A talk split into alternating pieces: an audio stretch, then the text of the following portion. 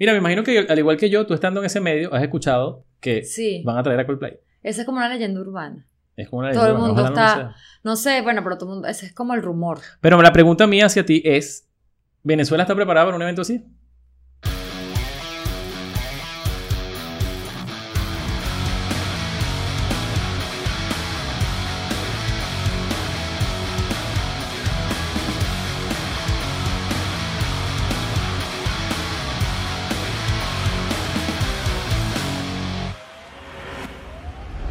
María Díaz, gracias por venir, bienvenida. Gracias, Gracias a por ti. aceptar la invitación. Gracias a ti. Bueno, Ana María, te identificas como productora de eventos, tour manager, booking y muchas afines. cosas más. y afines. Y adicta al café. Y adicto al café, sí. ¿Qué es una productora o qué hace una productora de eventos o un productor de eventos? ¿Cómo- ¿En qué consiste tu trabajo, básicamente? Mira, yo, eh, o sea, lo primero que la gente pueda pensar es una persona que trabaja bajo presión. O sea, creo que eso está implícito en, en ser productora. O sea, tener esa capacidad de vivir en como en un estrés constante, ¿no? Como en una presión, que, pero que por otro lado es muy rica. También. Entonces, Muy bueno, rica en cuanto a resultados. Sí, bueno, y la presión también es como, es- te motiva como, bueno, hay que hacer esto, ¿no? También, bueno, eh, haces literalmente magia, ¿no? Magia dentro de lo que es posible realizar, pues, ¿no? También creo que uno tiene la, la responsabilidad de decirle a un cliente, mira, esto no se puede hacer. O sea, porque quiero que por la puerta pase un elefante rosado. Bueno, no va a pasar el elefante porque no cabe, hay que tumbar la puerta. Ser un poco hay que- realista. Sí, entonces un poco creo que es ahí la responsabilidad del productor también es ver si pueden venir con una idea, pero uno eh, aterrizarla y ver la viabilidad. Que eso yo creo que también lo ganas un poco con la, con la experiencia, ¿no? Que llega un momento, vamos a reunirnos porque quiero hacer un evento y tú comienzas a escuchar y, bueno, tener la capacidad de irlo imaginando y decir, ah, bueno, Claro. sí, perfectamente viable. Actualmente yo, yo digo y siempre recordaré una entrevista que, que me hizo Boris Felipe y el título de la, de la- de la entrevista era La que mueve los hilos. Y literalmente en este momento me puedo ver así, ¿no? Como una especie de titiritera. Yo te lo decía como al principio, o sea, moviendo hilos y armando equipos de trabajo que tengan la, el know-how y la capacidad de, de, de, de llevar a cabo eh, cualquier tipo de evento, ¿no? De acuerdo, obviamente, a su formación. Creo que ahí está realmente el, el arte de un productor general, ¿no? O sea, eh, tener esa, esa visión de armar equipos de trabajo con personas capaces y, y responsables de lograr eh, el éxito de cualquier actividad que, que nos propongamos realizar. Claro, desde un evento pequeño que podría ser Sí. una boda, que podría ser Sí, un, qué sé un yo. baby shower. Pues un baby Sí, shower. o sea, no hay evento sencillo. exacto, O exacto. sea, la gente, ay, no, que el evento es fácil, que el evento es sencillo, no, que eso es rapidito, no, que eso es... No, no hay evento sencillo. Pero por otro lado, hay una realidad que todo todos los eventos salen, es como una máxima. Yo se lo decía a mis alumnos el año pasado, en un curso de producción que realicé, y le decía, mira, hay un- todos los eventos van a salir, pero uno decide a qué costo, ¿no? Un poco como el meme, ¿no? Pero a qué costo. ¿Qué cosa? Entonces es eso, ¿no? Cómo hacer esa preproducción, cómo llevarlo a cabo, creo que ahí, ahí radica eh, el evento, el éxito de ese evento. Ahora salen, pero salen bien. Ese es el detalle. ¿Todos los eventos salen bien? No. Sale, pero bueno, se pueden ver, se ven las costuras, salen, pero se ven las Todas costuras. las veces generalmente uno, ¿no? O, o el productor, pues. El productor, pero también de repente el, el, el- ¿cómo se llama? El público puede ver de repente cosas, oye, no, no sé, no había luz en tal sector del evento. Ok, claro. no había señalización, o sea, cosas que pueden ser, que quizás lo hablaremos más adelante, pero yo creo que una de las cosas principales A mí ya que- se me vino uno a la cabeza de una. que, que yo, qui- o sea, no quisiera perder esto nunca, porque bueno, uno se hace mayor, después se le van olvidando las cosas, qué sé yo, pero yo creo que una de las cosas para mí vitales a la hora de producir un evento es no olvidar que también soy público Claro. y que ok. fui público. Porque en la medida que tú te ves de esa forma, tú puedes decir, ah, bueno, a ver, tengo carro, desde la cosa más, yo, o sea, pensar en un evento así, ¿cómo llego? ¿Dónde es? ¿Cómo llego? Si tengo carro, ¿dónde lo estaciono? Si no tengo carro, ¿hay sistema de transporte para llegar? ¿O tengo que activar? O sea, empezar así. Cuando yo, ah, donde quiero tener lugares para comer, eh, hay suficientes baños. O sea, creo que en la medida en que tú puedas pensar como público, también va a ser súper importante a la hora de realizar un evento, sobre todo eventos masivos Claro. donde tienes que atender una, una demanda de gente que va a pasar ahí tres, cuatro horas, cinco horas, las que sean. Y bueno, tienes que hacerle la experiencia completa eh, agradable, pues. Además, están haciendo una inversión de una entrada que cada vez es más costosa. Cada vez más difícil. Sí. Me acordé del caso de Neutrochori, no sé si te acuerdas, de, que fue en el Parque del Este. Sí, te, y fue terrible, caso. Terrible caso. Sí. Ajá, ¿y cuál es la diferencia con Road Manager? Mira, eh, eso hay como una delgada línea. Yo no siento que yo sea como, o sea, podemos casi que cuando editen ponemos así el, en, Wikipedia, ¿no? Lo, el, el, ¿Cómo se llama? El, concepto, ¿no? Porque hay como una delgada línea entre, los, entre los conceptos, ¿no? Eh, yo normalmente, eh, digamos, aquí en algún punto se, se habló como tour manager local, porque los artistas normalmente vienen con, con o sea, un artista internacional vienen con un equipo de trabajo y tú eres como la contraparte del equipo de producción que contrata a ese artista. Entonces tienes como tu, tu par, que es el tour manager del artista, que estás viajando, que está yendo de gira a todos los países que ese artista está acá. Y tú eres su tour manager local. ¿Qué hace? Lo que eh, es cumplir, básicamente, yo estoy golpeando esto cada rato, eh, golpeando... ¿Quieres que lo movamos? No hay ningún No, no, que sino que estoy dando golpes, perdónenme, amigos, no estoy acostumbrada. eh, cumples la agenda del artista. Un artista viene con, puede venir a un concierto eh, concreto donde llegó el día anterior al concierto y se va al día siguiente, pero también puede haber un artista que viene una semana. A mí me tocó trabajar con Eli Guerra, vino para un evento y ya estuvo una semana acá y haciendo gira de medios para ese evento. Y tenía su tour manager. Venía con su ellos, ellos en México, bueno, muchos artistas ya también grandes viajan con una figura que es el personal manager, que es un manager como mucho más cerca, más, más asistente. Más asistente, del, asistente personal del artista. Y bueno, yo lo que hacía era cumplir, bueno, esta es tu agenda, coordinar aquí el transporte que nos llevaba, llegar a, los, todos los compromisos a la hora, dejarla en el hotel cuando no tenía, eh, tenía tres horas para descansar o, ir a comer a algún sitio, cumplir como su, su agenda hasta el momento del concierto y, bueno, luego llevarla al aeropuerto y se fue, ¿no? Pero un poco es cumplir esa agenda del artista. Eres como además el... Hay, hay productores o casas productoras que subestiman un poco ese cargo porque además creen que, bueno, alguien que esté con el artista, que lo acompañe, la niñera o qué sé yo, y la verdad es que eres la primera persona que el artista ve cuando llegues. Entonces, eres la cara de esa productora así seas contratada para ese evento o seas parte de ese staff porque trabajas allí fijo en esa empresa, pero eres la persona que además debería tener toda la información relacionada con el evento porque el artista, o sea, te digo, a mí me han preguntado desde distancias, no sé, del lugar, de, del aeropuerto a no sé dónde, eh, altitud, o sea, por decirte cosas que tú que tienes que tener además un conocimiento y como eh, estar preparada a preguntas como, mira, necesito hablar con el director técnico del evento porque mi, el técnico quiere hablar algo sobre la iluminación. Y tú no puedes decir, o sea, yo, si yo, yo me he puesto como, como norma que no puedo decir no sé, o sea, no sé, ¿no? Entonces, trato de dar respuestas que, que, puedo manejar, que, mira, ya lo llamamos, averiguamos un rato, no te preocupes, ya al llegar al hotel buscamos a la persona, si no manejo esa información, pero sea, no, no sé, no porque eh, si me preguntan, no sé, ¿cuánto mide esto y no lo sé? No lo sé, pero digo que respuestas que debería saber relacionadas al, evento, lo debo manejar porque el artista, eres la persona que está dando la cara a, su llegada, pues, y él está esperando que tú puedas acompañarlo y ayudarlo en toda su estadía a que, bueno, que sea más llevadera, que puedan tener una experiencia acá buena, ¿no?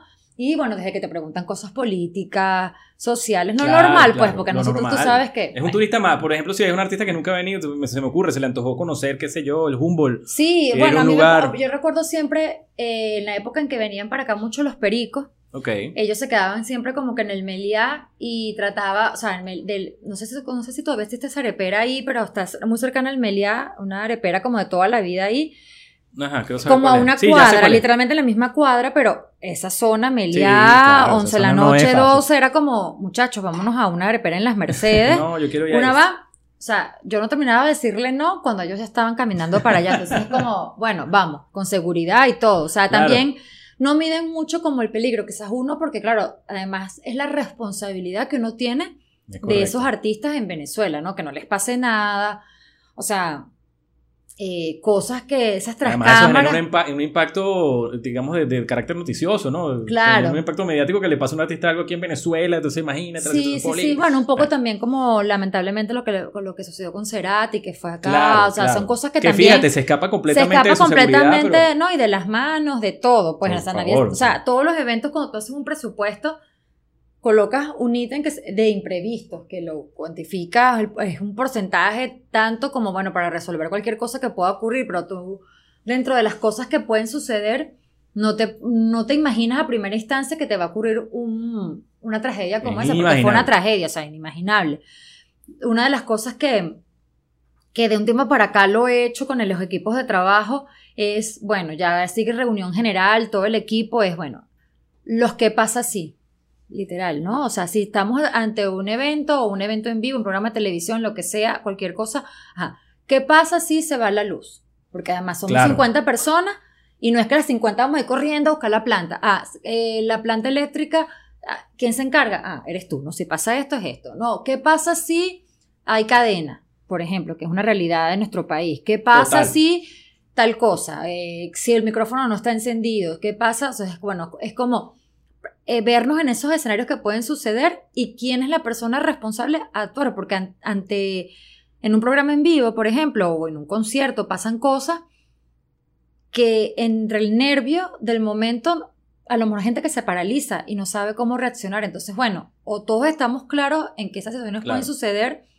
pero saber que hay un responsable que es el que primero debería actuar, pues, porque no tiene sentido que todos dejemos lo que estamos haciendo para para atender, para una- atender una algo que no es de esa área específica. Pero bueno, pasa eso, es una cosa que está allí. No, pero está bien esa estrategia.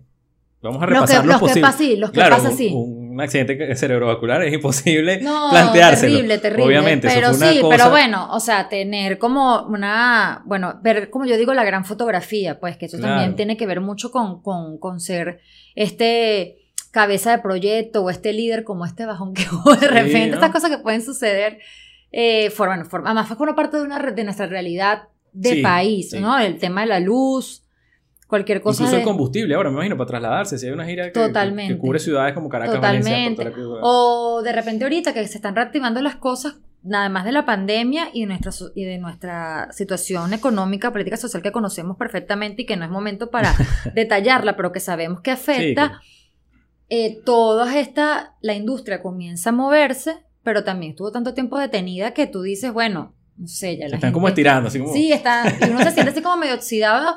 Las primeras veces que después de la pandemia comencé a hacer cosas, yo decía, ya, pero si yo siento que me falta algo. O sea, es como, como si no lo estuviese viendo todo, porque claro, tuvimos ahí Sí, sí, en stand-by con un freno, de- un freno de mano que tú y que, bueno, costó.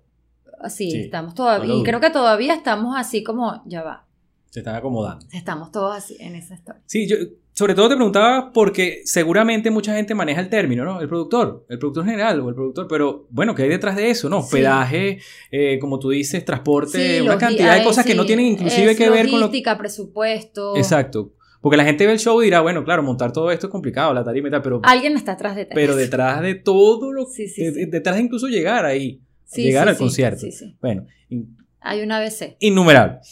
Eh, Ana, ¿tú te formas en el Festival de Nuevas Bandas?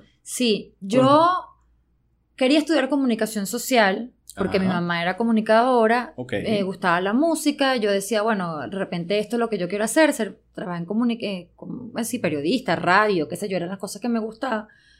Y estando en quinto año de bachillerato, veo el periódico Urbe, que era el periódico como de moda en, esa, en algún momento de la vida. claro. Y estando en quinto año veo así como curso de espectáculos musicales, nuevas bandas, no sé qué. Yo le digo a mi mamá y papá, yo quiero hacer este curso. O sea, fue así como, bueno, vamos a ver qué tal, ¿no? Un poco en ese eh, momento que uno está decidiendo qué quiere hacer, ¿no? O sea, aunque tenía como una idea, yo pensé que eso lo iba a resolver con comunicación social, ¿no? Esa, esa cosa que no sabía qué era que quería hacer, ¿no? Exactamente Ok. hago este curso, un fin de semana súper intensivo, porque fue sábado y domingo todo el día. Era Félix Ayueva, estaba Valentina Sánchez, El Sombriseño, creo que estaba eh, Marianela Vargas. Dieron diferentes tópicos dentro del área de producción. Por supuesto, el área técnica no entendí ni papa porque yo no entendía nada. O la sea, primera vez que te... la primera vez que ah, tenía una serie de conceptos que yo no entendía nada, pero yo, yo me llevé eso. O sea, yo hice mi curso. De hecho, Félix, eh, a- a- de- de- después de eso, Félix ha dado cursos de producción. Eh, yo soy como desde sus primeras promociones y él, me, él siempre, los alumnos que han hecho el curso, que me lo- lo- los he visto o, o me conocen, o Félix, mira, ya, Ana, la que yo hablo, Félix es que tú eres, tú eres como mi caso, un caso de éxito del curso. Entonces siempre, y además él siempre cuenta que yo lo hice, no sé, ese curso a los 15 años, siempre le ponen como menos edad, que tenía 12, que mi mamá ¿Y me tenías? Tenía 17, creo. Bueno, casi. Claro, pero entonces, bueno, que mi mamá me llevó, no, mi mamá, no, o sea, no me llevó, pero sí me buscó. Él- esa imagen que él tiene es mi mamá bajando con ella y, y él en el ascensor del Ateneo donde fue el curso. Entonces él, entonces él, él cuenta, mi su mamá la llevó y todo eso porque ella era menor de edad y te cuenta toda esa historia. Entonces, yo al año entro a la universidad, digo definitivamente quiero ser productora de eventos, conozco allí a una de mis mejores amigas y le digo, mira, yo quiero hacer un concierto. Yo hice un curso en quinto año, yo hace un año hice un curso de producción, o sea, tengo como la teoría, vamos a hacer un curso. Entonces, un curso, Un- un, un evento. evento. A las dos nos gustaba el ska Ajá, lo escuché por y, ahí. e hicimos, bueno, nos gusta, no, todavía nos gusta el ska y, y en la barra del Ateneo, que quedaba en el Ateneo de Caracas, Sí, bueno, sí. ex Ateneo, era un lugar para 150 personas y bueno, los patrocinantes fueron nuestros papás que pusieron el dinero y era como que la aduanera de la tía que puso plata y mi mamá fue a comprar los cachitos del catering, hicimos todo, yo, ok, aquí está todo, para 150 personas. Y la verdad es que fue un éxito, entraron 300, o sea que además recuperamos la inversión, ganamos y yo dije, bueno, esto es lo que yo voy a hacer. Invité a Félix. Qué fino. Invité a Félix a que viera, como que mira, esta es mi graduación, pues lo que tú me Ok. explicaste yo lo estoy haciendo, pero lo que más, y una cosa que recuerdo es que cuando voy a contratar el sonido para el evento, eh, le entrego al proveedor y que así, toma, mira, cotízame esto, o sea, que me pudieron haber cobrado un dineral y yo no y sabía, no sabías. porque no lo sabía Eso pasa. todavía. Pero bueno, obviamente de aquí, de a ese entonces, han pasado ya más de 20 años, ya sé. lo que ya me- sabes, ya ya sé lo que estoy pidiendo. Y bueno, y sigo aprendiendo, pues, porque obviamente un productor general tiene una noción general, pero no es específica, pues, para eso en el equipo de trabajo hay un director técnico o otras Claro. personas como que se especializan en esas áreas, pero sí es importante que si te están hablando de, no sé, una consola, sepas de qué te están hablando, pues de un micrófono, o sea, tengas las Claro, nociones, quizás no de la marca o el modelo específico, pero sí tienes que tener, manejar ciertos conceptos. Claro. Luego de eso, Félix, eh, hago una segunda fiesta de ska, como en el mismo año, unos meses después, y Félix me llama a trabajar como, como pasante de la de- en la fundación para, ellos hacían en ese momento los premios Venezuela Pop and Rock. Y mi trabajo era llevar la estatuilla como de un lado a otro. Pero bueno, era como el trabajo de asistente en ese Ok, momento y al final y bueno. que, bueno, no te vamos a pagar, al final me pagaron, no sé, eran como 50 bolívares, pero era como un dineral y que, ¡ah! me pagaron, mi primer trabajo. Bueno, nada más que te pagaran ya, imagínate. Era que una no, me lo, no, no me lo esperaba tampoco. Y bueno, ver como todo ese movimiento. Y desde ese evento, con nuevas bandas, pasaron 12 años yo trabajando en la fundación. Uf, toda la O sea, experiencia del mundo con ellos. Y pasando eso, desde asistente eh, a, bueno, de asistente y pasar por diferentes áreas a, a productora general eh, Wow. de varias ediciones del Festival Nuevas Bandas. O sea, que te tocó incluso revisar las bandas que, que propuestas o algo de eso, ¿no? Eh, O esa parte no, la porque lleva eso ya había como otra gente, como, como era el jurado de la... Había un jurado como especializado de con músicos, productores, gente de la fundación que hacían, tomaban esas decisiones. Digamos, yo, si ellos decidían en un lugar quién ganaba, pues yo estaba ahí, era como escuchando quién podía ser un poco, ah, Ok. bueno, chévere, pero era una decisión de como los especialistas. Mi trabajo era montar eh, ese evento. Pues evento. recuerdo en los 15 años del Festival Nuevas Bandas que lo hicimos en el CCT y fue dos escenarios, los DJs estaban como en una grúa, eh, se compuso hasta como que el vals del Nuevas Bandas. Imagínate. qué Bueno, fino. pasaron, bueno, muchas cosas, muchas anécdotas, o sea, y te digo, de ver crecer a muchos artistas de los que hoy Claro. decimos, wow, los Caramelo de vi, cianuro, por los vi entrando a intercolegial, los vi en Alma Mater, o sea, pasaron del colegio a la universidad, La Vida Bohem, Vinilo, Los Mesoneros, todos esos artistas los vi, Los viste, niños. claro. por eso me Raguayana, llena- me imagino, incluso. Raguayana, que también Sí, está ahorita. todos ellos, todos Wow. ellos. Entonces ha sido como, esa fue realmente literalmente Tu mi escuela. escuela. Nuevas Literal. bandas. Y como yo digo, o sea, como o el refrán dice, el hijo vuelve a casa. Yo estuve, yo un momento dije, bueno, Félix, me voy como a, a volar un poquito, Claro. como a trabajar en otras cosas, co- o sea, en lo mismo, pero con otra empresa, Voy a ver el hacer- mundo. ver el mundo. pero volví. Y sí, y tengo ya... Estás nuevamente ahora con Max. Ah, estoy en nuevas bandas. Oye, Max. ¿cuándo vas a venir ah, desde el staff? Max Manzano, anótate Ma- ahí. Max es una enciclopedia viviente. Yo le dije a Max que se pusiese las pilas y que comenzara a escribir. O sea, yo, claro, yo, yo a veces digo cuando me entrevistan, es que yo no sé, es que como Max recuerda todo. Yo hay que tener a Max ahí, como Max. ¿en qué año fue tal cosa? En 1935, acuérdate que ganó no sé quién, porque no sé qué cosa. Y yo, esa, esa memoria que tiene Max es increíble. Y yo, Qué "Ay, hijo, fino, comienza a es escribir.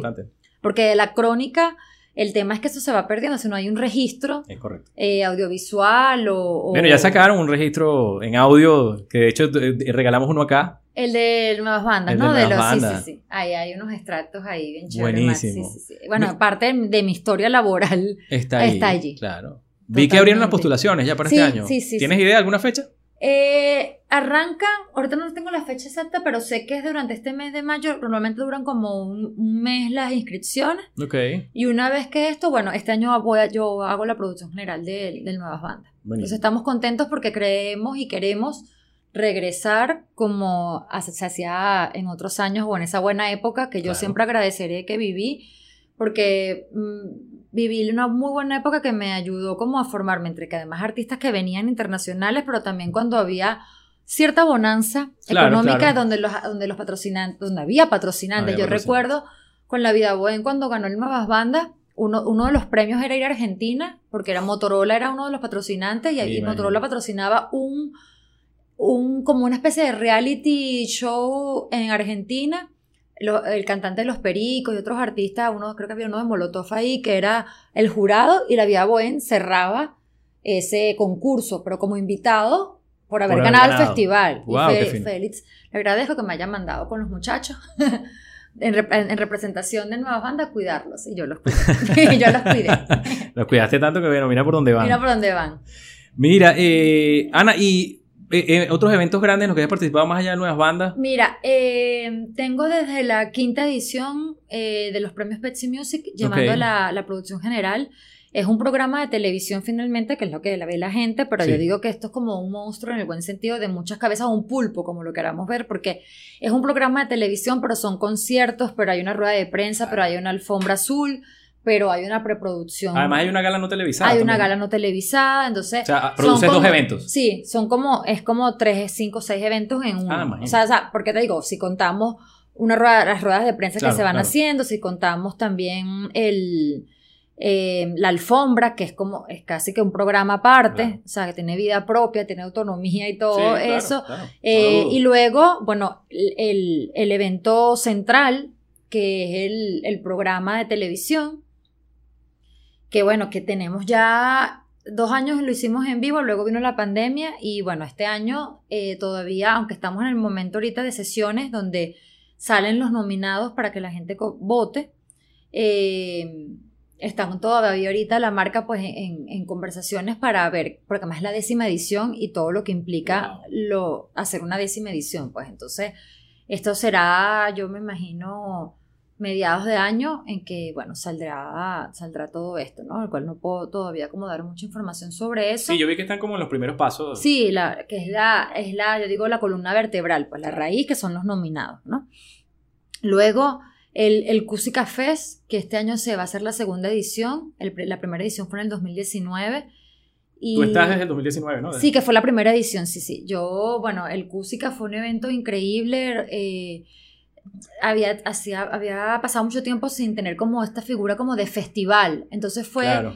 fue Eso te iba a decir, porque antes de la pandemia también ya venía en decadencia un poco el, el Sí, tema de, los- sí, de los sí. artistas internacionales, de los festivales. Sí, y el bueno, como por, que todo el por todo el tema, obviamente, Todo- todo lo que ya nosotros, sabemos. de lo que ya sabemos, habías mermado y el Cusica fue como, yo digo, como, no sé, pero fue como un suspiro, como sí, sí, sí. Nostalgia, o sea, demasiadas cosas sucediendo, o sea, no solamente para el público que fue ver a sus artistas que tenían muchísimo tiempo sin ver claro. porque se habían ido del país los mesoneros, la vida de Bohem, vinilo verso, una cantidad de artistas. Los amigos invisibles tenían rato que no, que no Me venían. acuerdo de eso. Este, entonces fue como además un reencuentro de, del gremio, tal cual, porque además vinieron staff, o sea, el crew, ingenieros, técnicos de las bandas, y fue como una gran celebración encontrarnos todos allí, fue como muy especial en ese sentido. Eh, a mí me llaman para hacer el Cusi Café, yo siempre le echo broma a la gente de Cusi Cafurro, que le digo, que me llamó dos semanas antes de la fecha. O sea, a lo mejor fueron tres semanas, yo creo que no, fueron, no fue ni un mes, la verdad. y yo estaba como reacia un poquito a, a, llevarlo a cabo, pero porque normalmente a mí me gusta agarrarlo, agarrar los proyectos desde cero, ¿no? Un poco porque, bueno, así tener un poco el control eh, de, de, como que de todo, porque, bueno, no sabes, estás recibiendo algo que tienes que ver cómo lo, cómo lo vas como estructurando, ¿no? Ellos ya habían como seleccionado el cartel, habían avanzado mucho en la contratación de artistas, pero era, bueno, ahora, ¿cómo podemos hacer? Entonces, bueno, realmente fue una experiencia muy bonita, fue la gente de Cusica, es una gente que, que, que, escucha, que yo creo que eso es súper importante, que se dejaron como asesorar, que confiaron sobre todo y que yo les dije, bueno, chévere, gracias por, por tomarme en cuenta, pero bueno, yo vengo con un equipo de trabajo que me garantiza el éxito del evento, pues porque, o sea, yo siempre digo, el reconocimiento me lo puedo llevar yo como Ana, ¿no? Como que la, porque la gente me conoce o que, pero yo siempre digo que detrás, ni siquiera detrás, a los lados, estamos ahí conmigo porque conmigo eh, un equipo de trabajo. Ok, tú tienes ya una gente que va contigo y te acompaña. Que, que dependiendo del proyecto será 10, 15, 20, la cantidad de personas, pero por ejemplo, una persona que, que, no, que voy a nombrarte ahorita, es mi mano derecha, aunque yo soy zurda, puede ser la izquierda, este, que es Carlos Gutiérrez Ríos, director técnico. Nosotros hicimos el curso de nuevas bandas con Félix y no sabíamos que después nos íbamos a cruzar en el medio, a tener una compañía durante 4 o 5 años y trabajar juntos, dejar la compañía bueno, por diferentes razones, pero después encontrarnos en el camino y él, es el director técnico de los premios, cualquier evento que me llamen, o sea, eh, es él, pues, o sea, yo, yo siempre lograr eh, trabajar con una persona que además súper profesional en su área técnica, que se ha formado, diseña, todo. Es un poco lo que me pasa con Félix, que Félix me dice que ya yo te veo, o sea, yo volteo y es como ya leer, Félix no me dice nada, es como ya saber qué me está diciendo. Y nosotros, Carlos y yo, es como llegar a una locación, llegamos, podemos casi que, bueno, desayunamos ahí juntos con el equipo, él se va a su área, yo la mía. O sea, pues cada quien ya sabe lo que tiene que hacer, pues. Entonces, acoplados. Entonces, eso es súper importante a la hora de hacer un evento, o bueno, cualquier cosa, el equipo. Yo creo que el equipo es primordial, pero también tiene que ver con el, la, el líder del proyecto, eh, que tenga la, la, la visión de llamar a personas capacitadas en, su, en sus distintas áreas y como yo digo, ese trabajo en equipo va a hacer posible la magia. O sea, claro. Bueno, de eso va el productor. Sí, sí. Aquí lo hablamos, por cierto. Es como, es como una batuta. Yo siento que, que, sin ser músico soy un poco director de orquesta en el buen sentido, porque es como haga, cada uno brillando con luz propia y haciendo lo, lo que mejor sabe hacer, pues porque también te encuentras productores que quieren opacar o que no existen los demás, sino ellos son los que tienen que sobresalir. Hay de todo. Y hay de todo, está bien, en la vida del Señor. Pero bueno, también creo que es importante el reconocimiento a, los equipos de trabajo y que cada área de la producción, porque la gente puede decir, bueno, el director técnico, el productor, el jefe de prensa, pero desde el proveedor que hace la limpieza del lugar donde fue el evento, el que te renta eh, las cámaras, eh, todo, todo el que hace posible, el proveedor de transporte, el, que te hace la permisología, el gestor, todos, todos son necesarios. necesarios, Todos son necesarios para la realización del evento. O sea, la suma de todas esas potencialidades. Sabes que aquí tuvimos a, bueno, a Guasmo Huerta. Ajá, Guasmo. Vean esa entrevista. y él nos hablaba que el productor musical, porque él compone y, claro, ha hecho. Es un poco. es un poco eh, él, me decía como que reflexionó dentro de la conversación, dice, bueno, yo no soy productor musical, aunque bueno, ser un productor musical también tiene que ver con llamar a las personas correctas, ¿no? Claro, ¿verdad? Si yo sé que este es un buen guitarrista, este es un buen bajista, este es el que, me puede hacer este trabajo, bueno, más o menos eh, acompasa con lo que tú estás diciendo. Es un poco eso, es tener como ese enojado, esa, esa eh, eso de ver, bueno, este es el mejor en el diseño gráfico, este puede ser el mejor proveedor de transporte porque me garantiza puntualidad. O sea, a mí me ha pasado de repente con que me dicen, bueno, yo tengo mis proveedores. Y yo le digo, bueno, chévere, podemos trabajar con tus proveedores, chequeamos que tenga todo lo que necesitamos, pero yo no he trabajado con ellos o qué sé yo, no los conozco, no, yo no te puedo garantizar que sean, por ejemplo, puntuales. Yo sé que los que yo, con los que yo trabajo normalmente, sé que me van a llegar a la hora, que pueden tener precios competitivos, o sea, para eso uno tiene, o sea, la experiencia, digamos, y también eso mismo, pues como el respaldo de un equipo, de unos proveedores que van a estar ahí también respondiendo a, bueno, a esa fidelidad también que uno ha tenido con ellos para llamarlos y qué sé yo. Y me imagino que pasa como en todo, ¿no? Que tú dices, bueno, de repente este no cobra, no es el más barato, pero yo estoy seguro que es que va a hacer el trabajo que yo necesito. Sí, eso también pasa. Hay Que, eh, que, es parte de la magia también, pues, del, eh, hacer un presupuesto ya. En este momento es un arte. Eso sí, yo creo que es como... O, o sincerarnos ya con, a, niveles con el cliente y decirle, mira, realmente dinos cuánto tienes. Porque nos podemos adaptar. Vamos a empezar por ahí. Porque claro, haz un presupuesto, no es mucho, me baja, quita, entonces comenzar a recortar. Yo siempre hago los presupuestos como yo siempre digo la carta del niño Jesús, una cosa que tengas que recortar por un tema de presupuesto va a pasar lo, más seguro, pero sin perder la calidad, porque eso es súper importante que, que se vea. O es la idea no es la idea que perder la calidad, o sea, puedes tener otro tipo de proveedores que te la pueden garantizar también a quizás precios más, más competitivos, no es el que está en el top, no sé qué, que todo el mundo trabaja, pero hay otros que tienen eh, el mismo equipo o que tiene, no solamente el equipo técnico, sino que también tiene un personal de, que va a cumplir con, con el trabajo. Exacto. Mira, hay algo interesante del, del de que este año vendieron unas entradas. Sí, como una preventa. Sin mostrar el cartel. Entiendo que eso es algo que pasa en, otros festivales grandes. Yo creo. Pero fue una aventura. en, ese, en este caso en particular, porque bueno, yo ya, digamos, a mí me yo fui notificada para el Cusica de este año, que me dieron la fecha, y bueno, querían, ellos querían saber si contaban conmigo este año también.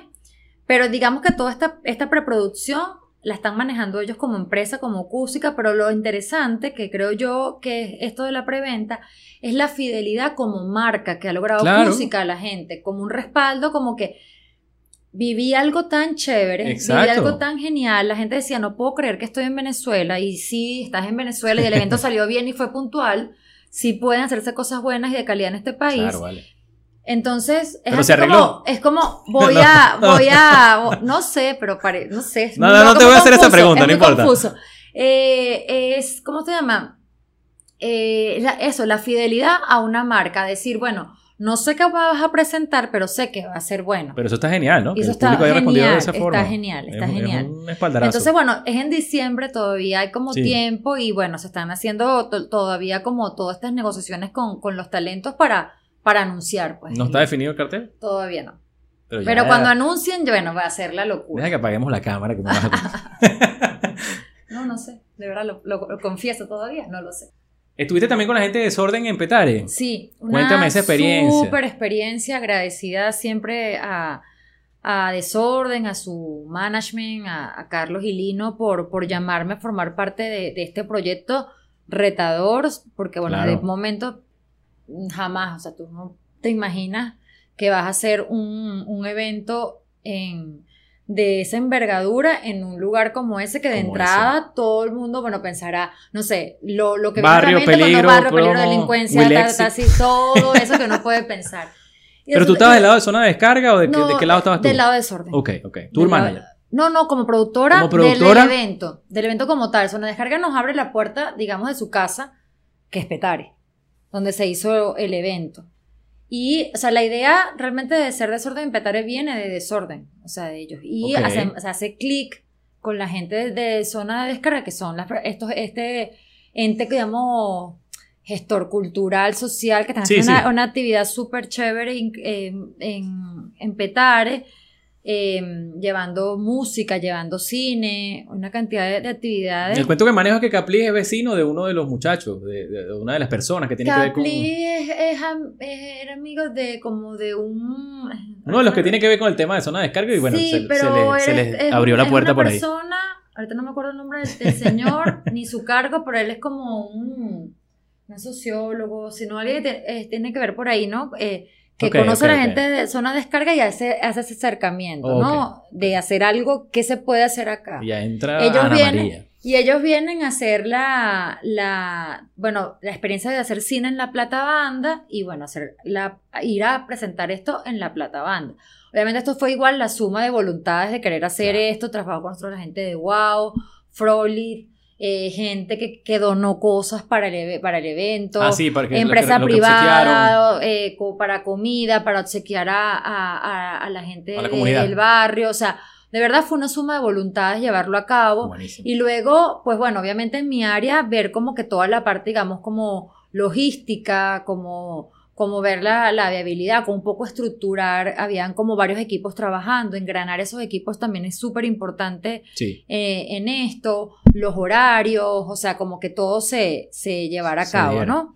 Entonces, eh, bueno, una experiencia increíble, estuvimos ahí todo un día, y bueno, yo digo haciendo ejercicio, yo el día siguiente decía, ¿por qué me siento tan cansada? Claro, subir y bajar escaleras era, bueno, un arte, o sea, había cosas donde no habían escalera y tenías que, bueno, todo, todo un tema, pero habían la voluntad y las ganas de hacer algo. más importante. Y, y la cultura y la música siempre va a ser importante. O sea, con eso uno en verdad este, sana, llena el, el Claro. alma. O sea, es increíble Y llevar el evento esto. siempre sale. Ver la respuesta, sí, pero, pero el costo tiene que ser, hay que ser éticos para que el evento salga. Hay que tener, mantener ética, mística de trabajo. Por supuesto, Desorden hizo, hizo como tres sets, era como una parte como eh, navideña, o hicieron como, lo hicimos como en tres momentos. La respuesta del público, por supuesto, increíble. En el momento en que apagan y prenden las luces, Eso- no, una belleza. O sea, era para, increíble. Para pararse los pelos. O sea, era Además, una lo cosa soltaron piel de gallina. un 30 de diciembre, una cosa Sí, así, soltaron sí, el concierto como tal. Lo grabaron, lo me grabamos, imagino. creo que fue un 19, puede ser, 19, 20, creo que 20 de diciembre Claro, gra- eh, todo el se grabó, se grabó. Y luego, bueno, correr con todo el tema de, de edición, más Ah. todas las actividades como que paralelas que se hicieron. O sea, fue de verdad un, un súper, súper proyecto en el que, bueno, siempre agradece- agradeceré haber formado parte, pues como, como experiencia. Claro. Increíble, de verdad. Y estuviste en el Sunset Roll también hace poco. En el Sunset estuve esta oportunidad, en esta oportunidad fui con, con la Vida Bohem. Ellos, ellos me llamaron para, para trabajar. El, el manager de la vida eh, maneja, la vida, eh, maneja la vida, maneja Malanga y trabajo con las Ah, dos ok, bandas ok. cuando vienen a, a Venezuela. Te, te contaba Bueno, que no con, la sabía vida, eso. con la vida Bohem me, me, bueno, me llenan muchas cosas, eh, me, o- me, sí, de que tienen que ver con mi historia de trabajo. No sé si recuerdan a la vida Bohem cuando en su primer disco se llenaban de pintura. Sí. Bueno, viví esa época de ellos donde Claro. hicimos un concierto en la La Sadel, y todo lo llenaron de pintura. Yo creo que ese día limpiamos hasta el, hasta el tolón.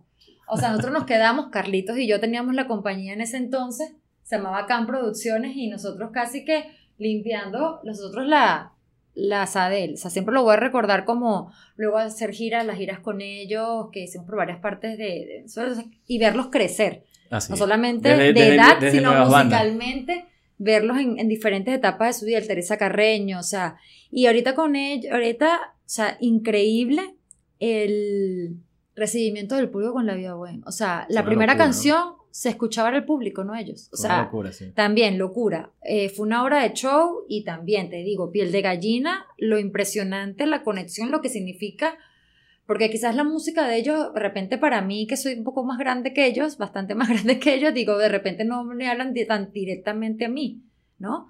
Pero esa conexión que se da de, de emocional con la banda es increíble. O sea, vivenciarla también doy gracias por eso, porque vivirlo es súper. Y bueno, el tema todo logístico, de acompañarlos, cumplir esa agenda, llegar a la hora, eh, que nos cumplan nuestros requerimientos técnicos que están en el rider o, o requerimientos de, de camerino, de hospitalidad. Bueno, esas cosas me encantan y, y, bueno, estar con ellos como especie de, soy como una mamá también que los va acompañando, digo, la mamá que, la, la mamá que está con ellos cuando están fuera de sus casas, pues, ¿no? Un poco Claro. eh, cuidándolos y, y haciendo que todo, que todo se cumple que se dé de la mejor manera. claro. Y bueno, como te, tras cámaras te comentaba un poco que, a- que era importante eh, dar ese, ese espaldarazo y agradecer que se estén dando estos espacios para mostrar el talento que no- nos sobra demasiado aquí, no es por talento. Oye, sí, vale. Aquí es una sí. cosa increíble, Increíble. que tú dices, bueno, ¿qué es esto? ¿Dónde sale tanta gente buena? Tanta gente buena, increíble, y que se estén dando, o sea, tiene un gran mérito hacer este tipo de, de- de eventos, pues, o sea, Sí. aplaudir, es una idea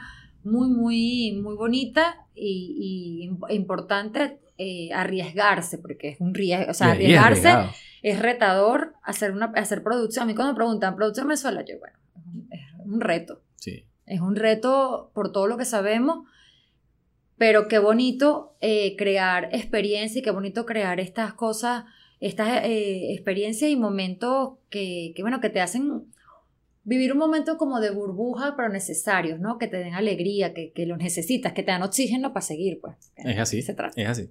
Hablando de la vida bohem, te invito a que veas la entrevista con Manuel Mirabal. ¿Cómo no?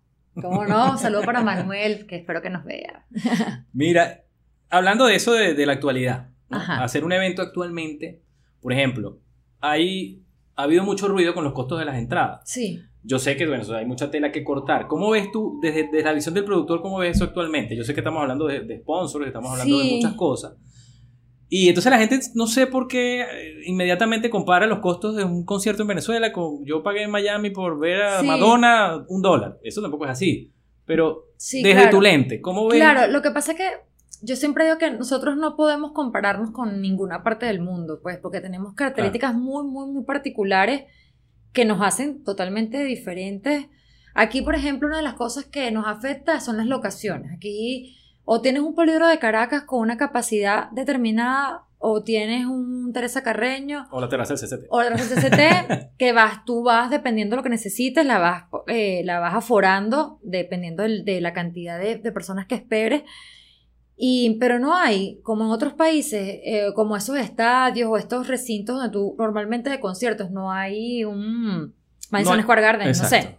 No hay un- como un sitio histórico de conciertos, no está el... Generalmente era el Poliedro y el Teresa Carreño. Ahora Sí, es que, era- bueno, el CCT es más reciente. Claro, La Simón Bolívar La estaba. Simón Bolívar. Pasa que son locaciones, yo te digo, primero, hacer eventos en, en, con- en infraestructuras, en, en locaciones, en venues, como se dice, que no son normalmente para, para eso, eso. acondicionarlos, ya es un Cuesta costo. dinero, claro. Ya es un costo. O sea, colocar una carpa en el, en el CCT es un dineral. Porque además las carpas eso llevan piso, tienen aire acondicionado, es una cantidad de cosas que en el Excel van sumando. O sea, porque tú dices, bueno, primero hay un- costo que tiene que ver con el talento. O sea, el primero, para hacer un evento, eh, tienes que saber a quién quieres presentar. Eso te va a dar la pauta para saber qué vas a hacer, porque, no sé, si es este, Por ejemplo, Servando y Florentino, se Ajá. presentaron en CCT. Sí. Esto no fue una producción, hasta donde tengo entendido, de ellos mismos como, como su management, pues, ¿no? Y obviamente se asociaron a otras empresas que pudieron estar ahí. Bueno, estuvo Promontaje, estuvo Pyro Crew, o sea, hay, como eh, eh, que ya uno sabe de la trayectoria de la calidad de los, de los equipos que tienen, de todo lo que pueden presentar. Entonces, esto fue como también una suma de cosas Sí. para llevar a cabo un montaje. Yo no asistí, pero vi fotos, vi videos y ¡wow! Fue ¿No? el montaje. que la gente también dice, bueno, yo voy a pagar una cantidad de dinero y lo que quiero vivir es una experiencia completa desde que llego.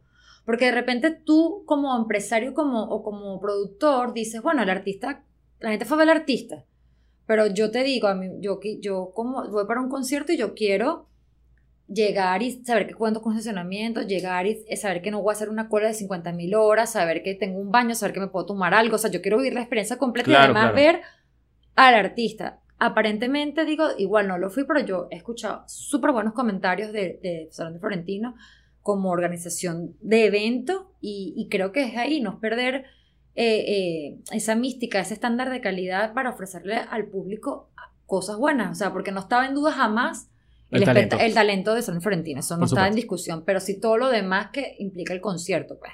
O sea, que de repente por costo, ay, no sé, no puse, no puse, no sé, estaba, estaba, estas sillas, qué sé yo, cualquier cosa que dejaste Sí. de poner por costo.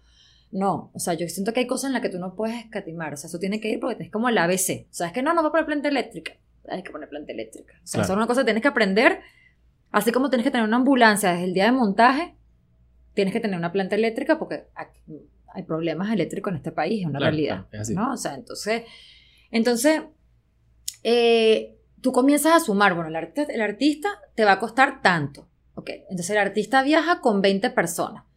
Esas 20 personas no todas están en el mismo lugar. Hay gente en México, hay gente en Miami, hay gente en Europa, tú vas ahí sumando, tin, tin, tin. Ok, puede que, ah, no, sí, somos venezolanos, nos quedamos en nuestras casas, en nuestra familia, no importa. O no, todos tienen que tener, van para un hotel. Todos eh, tienen un requerimiento del hotel, tin, tin, tin. Luego, ajá, los viáticos. Luego el transporte.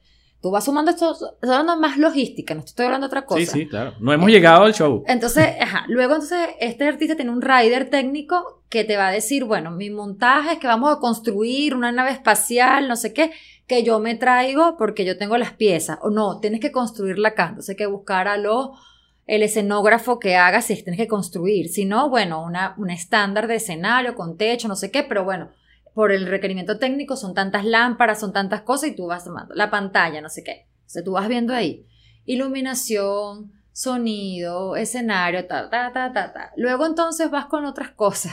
Vas a, contratar a la, a la, compañía de seguridad, vas a, contratar a los paramédicos, vas a contratar a alguien que se encargue de ponerte las concesiones de, comida, comienza a hacer los cerramientos, el protocolo, si vas a poner sillas, si vas a ponerlos por sectores, como es la moda ahorita de poner las cosas por sectores, y entonces eso te da también para poner entradas más caras porque estás más cerca y tienes otros beneficios. Entonces comienzas a, hacer, a sumar, a sumar, a sumar mm. una cantidad de cosas. Eh, luego entonces el jefe de prensa, la publicidad, si compras pautas, y eso te va a dar un monto X. Sea, lo más sencillo es tú dividir, bueno, aquí yo espero 7000 personas, esto entre 7000, tantas entradas, yo necesito meter a tantas personas para que esto se pague. Para que esto cumpla, claro. Si esto no pasa, o si no eres este súper eh, empresario que nada, bueno, quiero poner este dinero porque quiero verlo, porque hay gente que dice, yo quiero ver un artista y tengo la plata para traerlo, lo traigo y lo, bueno, ¿Pasa eso acá? Sí. Sí, sí, hay gente que tiene el dinero, quiero verlo, es como, bueno, un capricho, un lujo, un gusto, que se quiera como se quiera ver. Y bueno, lo conviertes después en negocio, en concierto, pero es como siempre he querido ver a tal y bueno, tengo la posibilidad de traerlo, vamos a convertirlo en un, en un concierto, en un evento, ¿no? O sea, se ve de todo. Y luego, este, si no lo puedes cubrir por las entradas, que es horrible, digo horrible en el sentido, a menos que tú estés muy claro que son artistas que sí van a, acabar la taquilla, no sé, en un día, como ha pasado estos fenómenos que están acabando Morat, los mesoneros en la concha acústica, que fueron cosas. Florentino también. Florentino que sacaron así, cosas increíbles. El depender de la taquilla es unos nervios que, o sea, yo lo he vivido y es una cosa como, wow, o sea, pagar de la taquilla un evento. Cuando tienes el apoyo, respiras un poquito cuando tienes apoyo a patrocinantes porque, bueno, comienzas a, a ¿cómo a balancear un poco allí gastos, ¿no? Entonces, bueno, el tema de las entradas tiene que ver bueno, con, lo, con todo eso. Con todo eso. Em, también... Eh, Pero a la vez pasan estos fenómenos de un solo out en horas. bueno. Eh, son fenómenos. O sea, yo, yo me sorprendo. O sea, yo me sorprendo todavía genuinamente como, ¿qué es esto? O sea, no porque no sea capaz, pero me sorprendo. También pienso, me han entrevistado eh, para, un poco con este fenómeno de conciertos. Yo siempre he aclarado que no he tenido que ver todavía en ninguno en, a nivel de producción, pero, pero bueno, soy parte del medio y, y uno observa, lee, pregunta, le llegan los cuentos y uno está ahí como... Pero bueno, o sea, cuando la, eh, eh, que no me acuerdo cuál, creo que fue Sin Bandera, que eran 5 mil dólares, eh, era para 10 personas, tú dices, bueno, 500 dólares cada persona. Claro, la gente se queda ahí. Yo en verdad no investigué qué otra cosa eh, a qué te, cuál era, el beneficio, pues, ¿no? O sea, debería, no sé, si había un meet and greet, si eh. habían fotos después con el artista, si, si te iban a dar una botella de algo, o sea, si había un servicio adicional, o sea, ¿cuál era realmente para costar? No, creo que te puedes llevar Noel Charlie para tu casa dos horas y... y bueno, ya. No, no, pero lo que sí creo que había unos puestos de estacionamiento VIP preferenciales, una comida, una bebida, algo así, pero bueno, igual, 500 dólares por persona. es dinero, pero curiosamente también se acaban más rápido. Entonces tú dices, cuando esto ocurre tú das pie también para que, para que siga pasando. Porque ya tú dices, bueno, hay, gente. Hay, un target para esto. Que sí lo puede pagar definitivamente. Entonces, bueno, ¿cómo luchas contra eso? Ocurre y, bueno. Claro, claro, claro. ocurre, y el, fenómeno, el fenómeno pasa, pues. Pasó con Nacho también, creo que en diciembre, no sé si fue este, creo que fue en diciembre de este año, que es un evento privado para 100 personas y la mesa costaba 2.500. Eso fue un escándalo después en Twitter. Pero bueno, si, si, a ti te gusta, obvio, vamos, vamos a partir de algo a la gente criticona. Si a ti no te gusta Nacho nada, no lo verías ni por un dólar, bueno, no tienes nada que opinar. Por supuesto, lo que cobre te va a parecer horrible. Claro, exacto. Ahora, si a ti te gusta, si tú eres fan de este artista y vas a tener la oportunidad de que tú y 99 personas más lo van a ver, o sea, que lo vas a ver muy cerca, el tipo va a estar muy cerca de ti, tienes una mesa con un servicio de bebida, tienes unos puestos preferenciales. Sí. Y bueno, 250 dólares a lo mejor no era tampoco una y la, y la de verdad que es como. Cada quien sabrá cómo es su, su economía y cómo, cómo distribuye su- Claro. sus ingresos, pues y en qué lo utiliza. También tiene que estar claro, bueno, yo no soy el target para este concierto. Voy a otro masivo. O, porque, o voy porque- a otro. De hecho, Nacho hizo en ese mismo momento otro concierto que era, a ver, un deli eh, Liberty ah, Fest. Liberty Fest. Él estuvo ahí. Ajá, que fueron bueno, como un trabajo un poco más, más accesible. pues. accesible. Sí, sí. Quieres pagar los 250, pero lo ves aquí. ya. Lo ves aquí como en un festival y ya, o sea, la- afortunadamente la gente tiene, eh, o sea, la posibilidad de como elegir, porque en verdad hay como mucha, está sucediendo mucha oferta, está pasando mucho Claro. oferta, y bueno, mientras hay una demanda, gente que quiere ver, bueno, van a- van- estarán anunciando, acaban de anunciar a Nato Roja, Sí, vale, buenísimo. eh, no, bueno, gentío. eh, Cani García que me, que me, me sorprendió también que abrió una segunda fecha, Sí, no porque vale, el tema claro. sea malo o bueno, sino que no estaba clara que Que pudiese- tanto que público. tenía tanto público, también, ¿no? Porque son como, como artistas de nicho, ¿no? Son Sí. como muy Ella puntual. es súper talentosa, pero yo también Yo- pensé o sea, que yo con una fecha... no, no pensé de repente en México o en otro país, Claro. capaz yo dije, bueno, pero en Venezuela, pero fíjate, sí,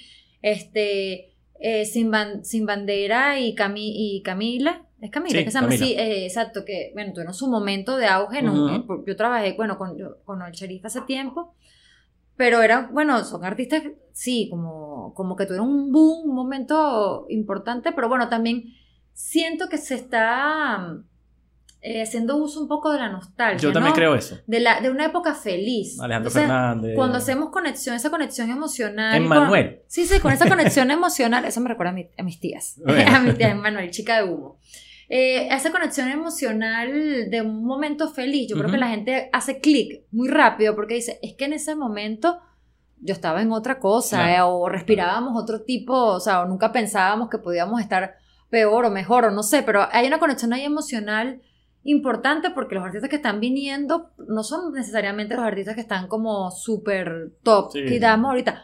Fenómenos como Morat, que de repente tampoco es algo que yo escucho, pero que bueno, fíjate lo que fue, Fíjate o sea, para uf, dos fechas y, y la locura, lo que Sí, significó. así fue.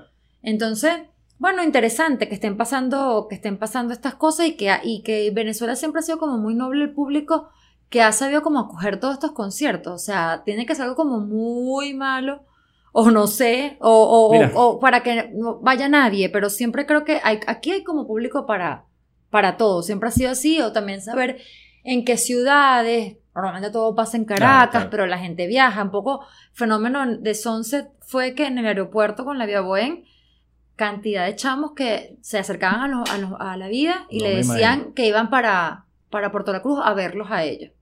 Entonces, Increíble. eso es muy lindo, ¿no? Claro, también. claro, Entonces eso es es interesante muy- que se esté dando esa posibilidad. Y lo que yo creo también, que después de la pandemia, que fue un momento tan difícil para todos, donde la industria de entre- entretenimiento fue, estuvo muy golpeada más que cualquiera, Sí. Eh, ahorita la gente está diciendo, bueno, vamos a comenzar a hacer cosas. Entonces como que no que nos queremos perder de nada. Hay una porque necesidad de... de- de, de- revivir de, o de ver todo este tiempo perdido, vamos a empezar a hacer cosas y, y conectar con eso, con la felicidad, con el escape, esa burbuja de que nos dé ese, ese, ese, oxígeno, ese empuje. Creo que también igual que hay un tema, o sea, yo no vamos a hacer análisis económico ni nada, pero la gente, bueno, capaz está apartando parte de su presupuesto para esta parte de entretenimiento, pues entonces no lo gasto en otra cosa, sino que, bueno, lo ahorro. Mira, me imagino que al igual que yo, tú estando en ese medio, has escuchado que Sí, van a traer a Coldplay. esa es como una leyenda urbana. Es como una Todo el leyenda, mundo ojalá está-. No sé, bueno, pero todo el mundo, ese es como el rumor. Pero la pregunta mía hacia ti es, ¿Venezuela está preparada para un evento así? Bueno, posiblemente sí estamos preparados. O sea, técnicamente creo que tenemos, hasta hay proveedores que pueden cumplir con, con el rider. Igual estaba, estaban comentando que ellos, por el show que tienen, traen casi que todo, ¿no? Y además es como, traen como todo también, ¿no? La locación es lo que yo, es lo que yo digo, bueno, ¿qué puede ser, no? Porque no sé si la Simón Bolívar puede ser una opción. Escuché o- que hay dos nudos. Uno es la locación. Ajá. y habían manejado dos estadios en Caracas, no o, revelaron o cuál. un estadio que pareciera que fuese lo más Y la otra era que ellos como que todo es este tema ecológico Sí. y tienen unos requerimientos bien estrictos Bien con eso. estricto. Sí, eso también escuché. Entonces, habría que ver, no sé, esto creería que pueden ser, bueno, no sé, de repente una empresa como Eventpro que tiene más trayectoria acá, digamos, históricamente haciendo conciertos que Sí. pudiese ten- tener como la capacidad y quizás hasta el músculo para poder Sí, traer sí, a un artista como esto. Es importante. Eh, bueno, con patrocinante y todo lo que sea, pero bueno, digamos que tienen una, una credibilidad en el medio como empresa productora de muchos años y quizás eh, pueda ser quién, no tengo ni idea, pero es como eso, con un rumor así, o sea, eso está como de boca en boca, todo el mundo está como a la expectativa. Yo tengo un nombre, pero no, no quiero decirlo. Eh, marcas, el público, es, como eh, comentario obligado si ellos vienen o no, ¿no? Y como, bueno, ahorita... Eh, los debates en, redes, que si sí, que si no, que si la entrada. Ahora que hay sí, Coldplay Así, exacto, ya pasamos, ya dejamos de ser que por Johnny Depp y Will Smith, ahora, somos Coldplay expertos. No, ojalá, que es chévere, porque sería, si ellos vienen, se abre toda una compuerta de cantidad de artistas que vayan, a ir al país, porque, bueno, porque... Por condiciones políticas, seguridad. Sí, exacto, ya a lo mejor esa sensación de, de bienestar, no de Venezuela se arregló, sino de, de una cierta estabilidad que no sé ni cómo llamar, pero una estabilidad que a ojos, eh, hasta para uno mismo es como, bueno, no sé, pero no, la dolarización reciente, todas esas cosas han hecho como mover pero más allá de eso, ¿tú crees que los artistas dejaron de venir por seguridad? ¿O por sí, por, por, seguridad. Yo que, creo que, Coldplay abra esa brecha, bueno, podría decir, sí, Coldplay, por Dios. Sí, por seguridad básicamente. Maná, venga, o sea, pues, ¿saben? sí, o sea, y eran artistas que normalmente pasaban por acá. Maná pasó muchas veces por acá. Era parte el, el tour. Olga Tañón, Gilberto Santa Rosa. Eso te iba a decir hace rato, que ahí no te imaginas la cantidad de artistas que dicen, le agradezco a Venezuela haberme abierto las puertas. Claro, el mismo Juanes. O sea, Venezuela fue, le abrió las puertas también, eh, comenzando su carrera como, como solista. La o sea, la Y yo creo que con esta reapertura del poliedro, que ha sido como el, el, lugar por excelencia de estos grandes conciertos, también va a ser como, como importante, ¿no? Creo que han anunciado no solamente, sino otras cosas allí, al Festival de la Salsa, algo así. Eso también puede medir un poco afluencia, cómo se va a mover eh, el espacio que, que, bueno, históricamente ha sido para conciertos. Entonces eso va a ser chévere que se vuelva a reactivar. ¿Cuántas cosas no se hicieron al periodo? ¿Cuántas cosas uno vivió allí? Sí, o sea, claro. Así es. Sería increíble volverlo, volver a vivir el poliedro de esa manera. ¿Hay algún evento que tú como productora consideres necesario para Venezuela? ¿Que tú te gustaría que viniera o tú producirlo? Esto le vendría bellísimo a mi país No, bueno, hay muchas cosas. No, ahí te diría que. Ah, bueno, no sé. Es que en este momento me agarras como fuera de, base. De los más hippie hasta los más grandes. Me agarras como fuera de base, pero, o sea, yo soy muy de, de, cantautor. Yo, o sea, yo soy como, por ejemplo, que ha venido, pero debería regresar. Café Tacuba, por ejemplo. Un artista que debería venir. O sea, el cartel lo tengo súper claro. Es Desorden y Café Tacuba. Eso no. Claro. Además que tienen un tema y todo. Eso, ahí está, está claro. Tienen un tema juntos. Eh, eh, eh, Rubén y, Desorden, Rubén Albarrán. o sea, este. Que. No sé, te digo, está, todos deberían pasar por acá. Me encantaría producir e, eventos. O sea en el Teresa Carreño, no te imaginas ver ahí a cantautores como que trabajé con él muchos años, pero hacíamos, eh, hacíamos BOD, pero un Kevin Johansen con toda su banda, cantautor argentino, o un Drexler, en el Teresa Carreño. Ese sí tiene magia. Es, la sala es increíble, sí, es increíble. O sea, te ver este tipo de artistas. Yo llegué a ver a Paralamas en, en, el, en el Teresa Carreño, cantidad de artistas que, sí o sea, que no quisiera volver a, a, ver, no sé, Fito Páez. Fito, claro. O sea, Fito se iba a presentar ahorita en España. O sea que, claro, cuando vean esta entrevista, si esta, esta es demasiado iberoamericana, demasiado, está bien, está bien. cantautor, y la gente esperaba que yo dijera, no sé, Metallica. No. Pero bueno, que venga también, Que venga también, porque sé que hay mucha gente que, que le gusta. pero lo que sería buenísimo es que ya los artistas estén viendo Venezuela como lo vieron en algún momento, que lo puedan incluir parte de su gira, porque de hecho hay artistas que están, se están reactivando latinoamericanos que ya, o sea, te escriben tipo, eh, pasamos por Colombia, hay posibilidad de ir para Venezuela. Claro, no son, como digo, son artistas de nicho, como estos cantautores que te nombro, que sabes, no tanto Drexler, pero sí, que de repente no lo vas a meter en un poliedro. una forma muy grande, claro. Ni en un CCT para mil personas, pero tienes que buscar locaciones más o menos 500 mil personas, pero que hay un público que quiere ver ese tipo de artistas también. Pues no sé, un Bajo Fondo Tango Club, un Gustavo Santolaya, eh, no sé.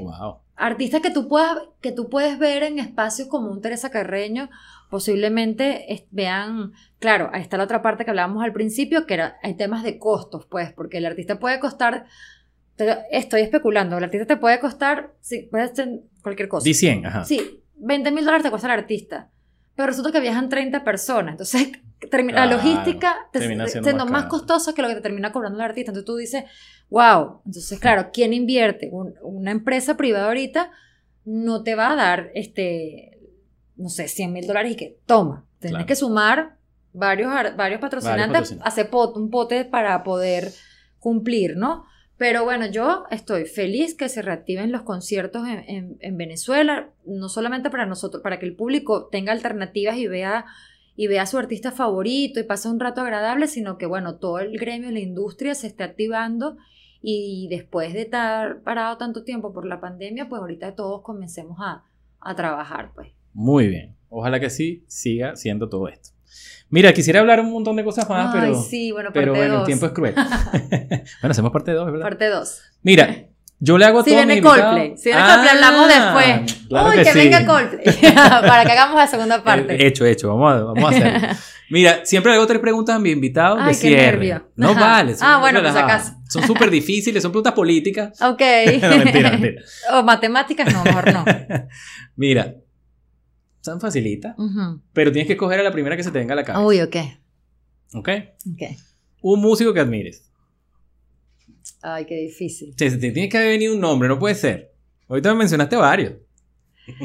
Bueno, pero ah, bueno, siempre he admirado y, y lo digo abiertamente, he admirado a Desorden Público, a Horacio Blanco como compositor. O sea, Kevin Johansen, Jorge Drexler son como mis mi top de compositores. Chévere. Pero eh, dijiste, el primero fue Horacio. Sí. O Desorden.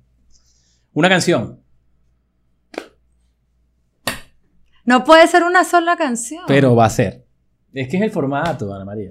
Pero tú, tú puedes editar. Sí, Para claro. yo acordarme, pero yo pensé qué canción. sí, puedo.